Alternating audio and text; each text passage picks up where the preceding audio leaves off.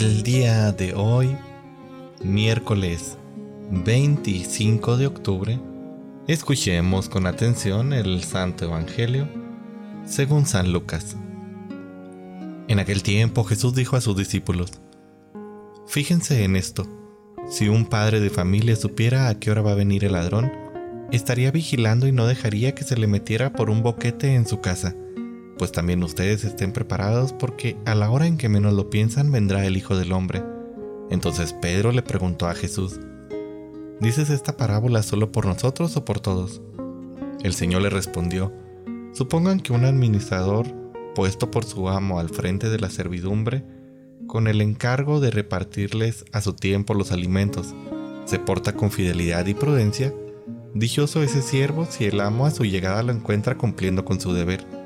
Yo les aseguro que lo pondrá al frente de todo lo que tiene.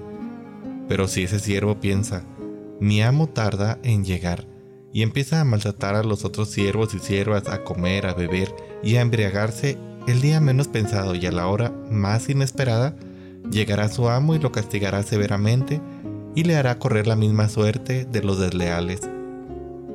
El siervo, que conociendo la voluntad de su amo, no haya preparado ni hecho lo que debía, recibirá muchos azotes.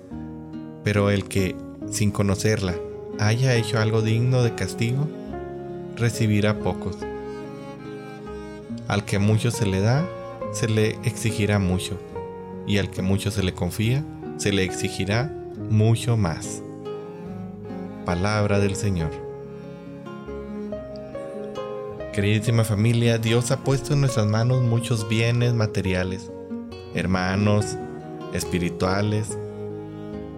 Nos ha dado la gracia, la vida, nos ha encomendado el cuidado de nuestros amigos, de nuestros hermanos para que los ayudemos a llegar a la santidad. Nos ha puesto a algunos de nosotros como administradores de bienes y nos ha encargado la promoción de nuestros subordinados.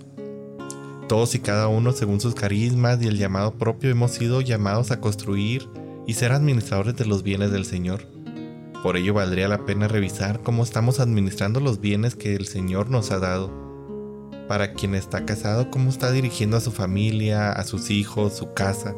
Para quien tiene responsabilidades con subordinados, cómo los está tratando, cómo los está ayudando a lograr superarse. Que no se te olvide lo que hoy dice el Señor.